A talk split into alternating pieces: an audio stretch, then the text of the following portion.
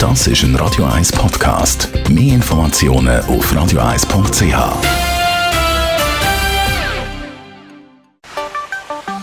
Der Finanzratgeber auf Radio 1 wird Ihnen präsentiert von der UBS.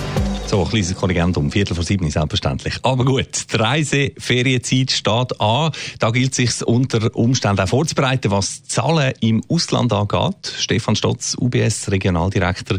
Äh, wie plane ich das am besten mit den ganzen Fremdwährungen, mit dem Bezug etc.?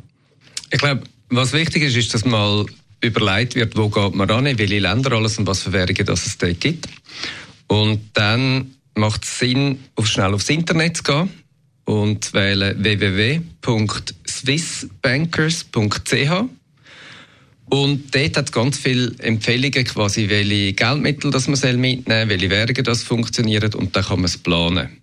Also gut, sich informieren und ein bisschen planen sicher wichtig, aber äh, woher komme ich dann die Fremdwährungen nachher konkret über? Erst ganz kurzfristig ähm, vor dem Abfliegen am Flughafen oder wo? Je nachdem, wo die Reise angeht, je exotischer die Länder sind und exotischer die Währungen, dann muss man natürlich das schon bestellen. Der Flughafen hat extrem viele Währungen. Wir haben auch auf der UBS eine Geschäftsstelle dort, da kommt man es über.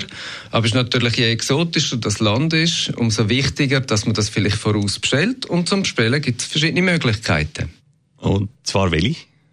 Man kann etwa 75 Währungen bequem über unser E-Banking bei der UBS bestellen.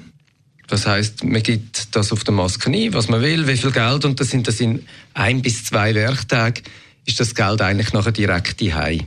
Das Zweite ist, ähm, du laufst auf eine Bankgeschäftsstelle, an den Schalter, und sagst, dass du in die Ferien gehst und wohnen. Übrigens könnte man dort dann auch beraten werden, wenn man noch Fragen hat, und bestellt das Geld eigentlich an den Schalter und kann es nachher abholen. Voilà. Generell aber äh, wegen Diebstahlgefahr auf Reisen etc. wahrscheinlich nicht nur Bargeld in die Ferien mitnehmen.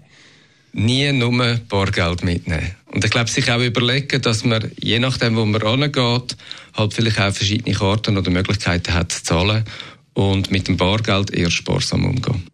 Der Finanzratgeber ist das gewesen, auch zum Nachlesen als Podcast auf radio1.ch. Danke, Stefan Stotz.